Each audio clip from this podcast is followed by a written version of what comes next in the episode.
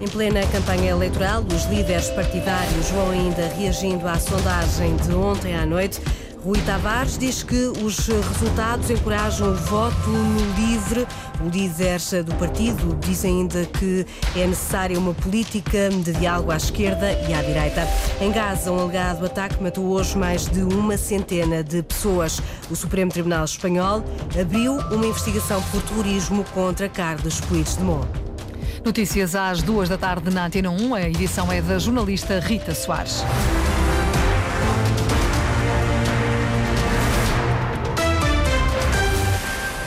O líder da Aliança Democrática voltou hoje a desvalorizar as sondagens em Ancião, no distrito de Leiria. Luís Montenegro visitou uma indústria têxtil e disse Nuno Amaral que encarou até com humor alguns títulos da imprensa de hoje. Com 45 minutos de atraso, Luís Montenegro chegou à Velmode em Ancião. Bom dia a todos.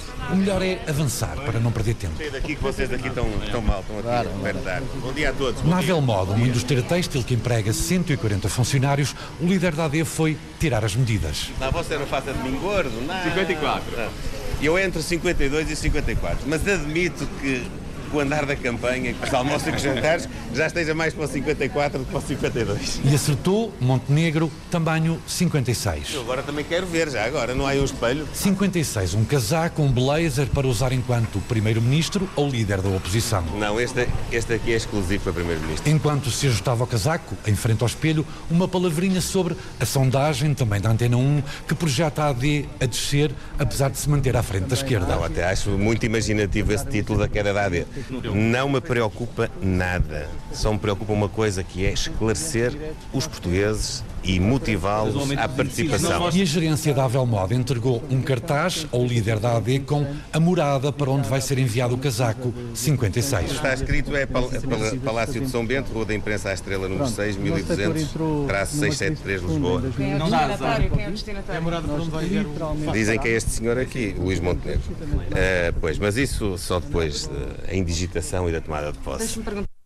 Reportagem de Nuno Amaral que acompanha hum, a comitiva da Aliança Democrática. Sobre a sondagem da Universidade Católica, conhecida ontem à noite, o presidente da Iniciativa Liberal, Rui Rocha, diz que é com otimismo que olha para uma possível onda de mudança. A tendência que está a afirmar-se é uma tendência de crescimento da Iniciativa Liberal relativamente à eleição do, de há dois anos. Deixem-me dizer que mais do que isso, do que essa tendência de crescimento implícita nestas sondagens tem saído para a Iniciativa Liberal, está a formar-se uma ideia de mudança do país, de mudança de ciclo político. E, portanto, eu creio que está na altura de dizer que há protagonistas dessa mudança. Na nossa visão, uh, há quem mude, mas mude pouco.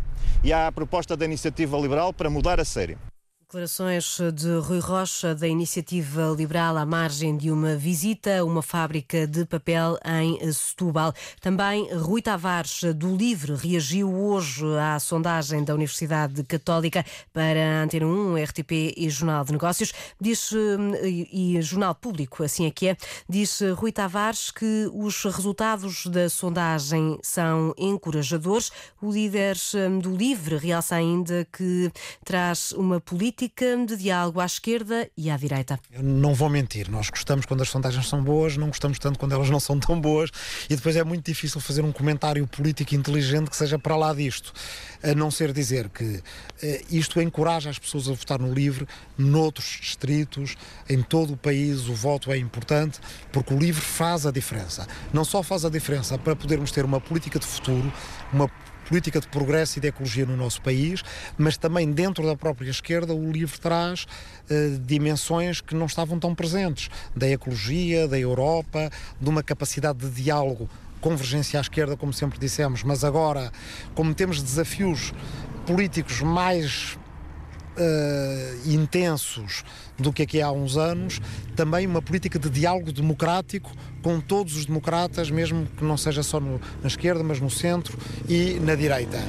Palavras de Rui Tavares, que passou a manhã de hoje na unidade local de saúde de Odmira para chamar a atenção para o que se faz bem, diz o líder do LIVRE. Quanto a Mariana Mortágua, reagiu também esta manhã à sondagem de ontem à noite. O Bloco de Esquerda sobe um ponto percentual, mas Mariana Mortágua desvaloriza. A coordenadora do Bloco de Esquerda diz que a verdadeira sondagem é a das pessoas nas ruas pessoas e as preocupações reais da sociedade com o problema, por exemplo, da habitação. Ninguém que vota em Portugal vota a pensar ou olhar para as sondagens. Toda a gente viu o que aconteceu nas últimas eleições. O que conta são os partidos em que acreditamos, as propostas em que acreditamos, o que queremos fazer para o país. O que conta é como é que resolvemos a crise da habitação. E eu sei que as pessoas reconhecem, porque quando ando na rua é isso que me dizem, as propostas do Bloco, as posições do Bloco para combater a crise da habitação.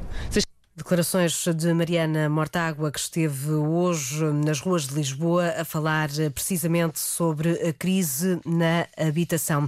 Também Pedro Nuno Santos já tinha falado esta manhã sobre os resultados da sondagem. Pedro Nuno Santos eh, a dizer que as coisas têm corrido bem ao PS e a dizer também que continua a acreditar numa vitória socialista a 10 de março. Ora, também hoje o secretário-geral do PS garantiu que António Costa vai entrar na campanha. Pedro Nuno Santos visitou a obra do novo Hospital Central do Alentejo, em Évora. Os trabalhos começaram em 2021, mas a inauguração tem sido sucessivamente adiada. Agora, as previsões hum, são de que as obras terminem no máximo em fevereiro do próximo ano. O projeto foi lançado pelo ainda Primeiro-Ministro e Pedro Nuno Santos assegura que a fita vai ser cortada por Costa. A nossa vontade e forte convicção é de que somos nós que vamos inaugurar este hospital este e muitos outros, porque nós queremos continuar a fazer obra, obra que não era feita no passado e que hoje está a ser feita. Está a ser feita aqui, como está a ser feita noutros sítios, e nós queremos continuar a fazer e inaugurá-la. O país está, está a avançar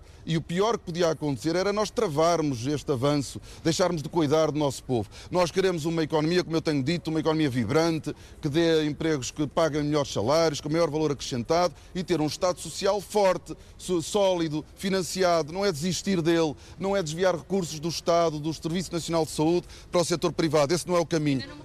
Questionado sobre se está a ser hum, difícil conciliar o legado de António Costa com a mudança que pretende fazer no país, o secretário-geral socialista repetiu que tem orgulho no passado, mas eh, tem também vontade de corrigir o que hum, possa ter corrido menos bem. Inês Souza Real defendeu hoje a recuperação do tempo de serviço dos professores e a importância da escola pública. A porta-voz do PAN esteve no protesto promovido pela FENPROF em eh, Viseu. Inês Souza Real falou com Mário Nogueira, o secretário-geral da Federação Nacional de Professores, e defendeu a importância da escola pública. Defende que a integração passa por garantirmos a aprendizagem da língua de português, sempre que a mesma não constitua a língua materna.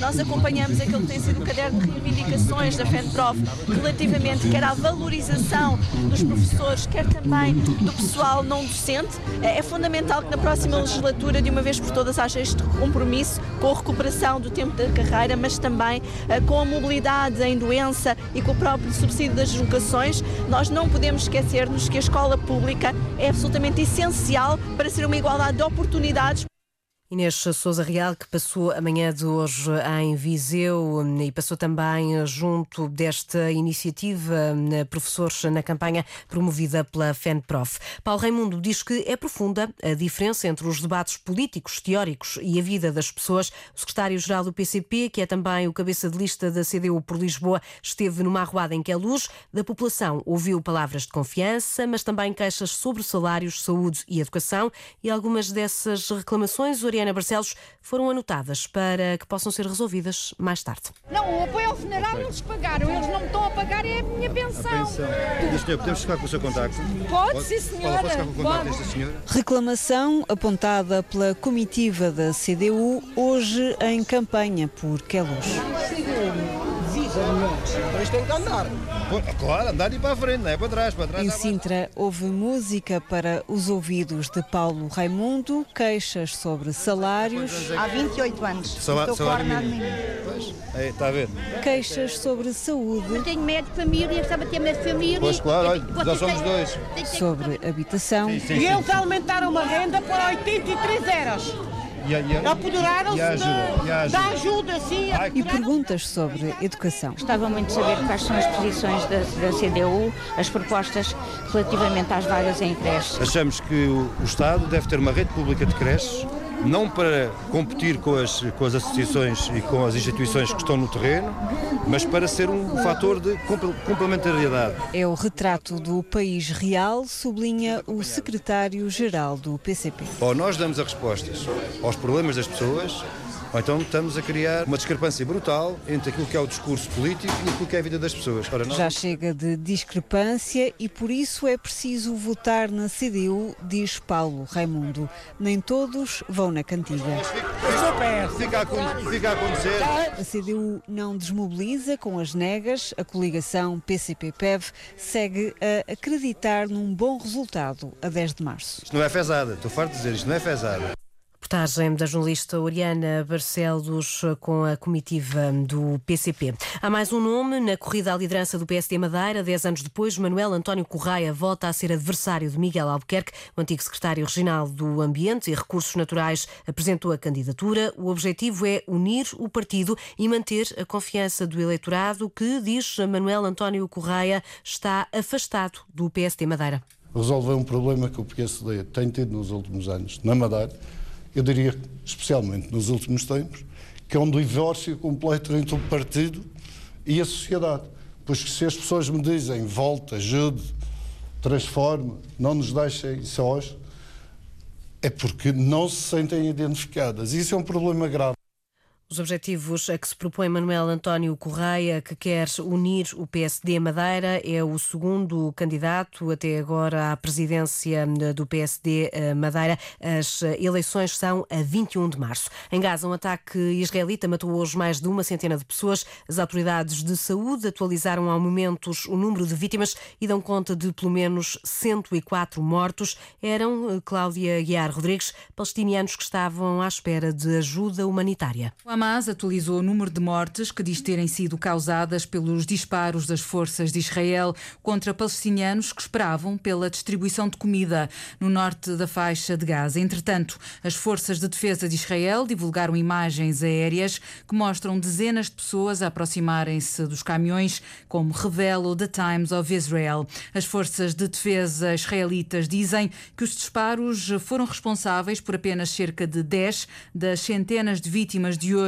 que morreram enquanto esperavam por comida em Gaza. São estas as conclusões de um inquérito preliminar feito pelo exército israelita sobre o sucedido. O exército relata uma debandada dos palestinianos civis que esperavam por comida. Um pequeno grupo, dizem os israelitas, dirigiu-se aos soldados que estavam parados e foi aí que decidiram abrir fogo, disparando sobre as pernas dos que se aproximavam, o que resultou em cerca de 10 mortos. Entretanto, o ministro dos Negócios Estrangeiros da Jordânia já veio condenar o ataque que classificou de brutal.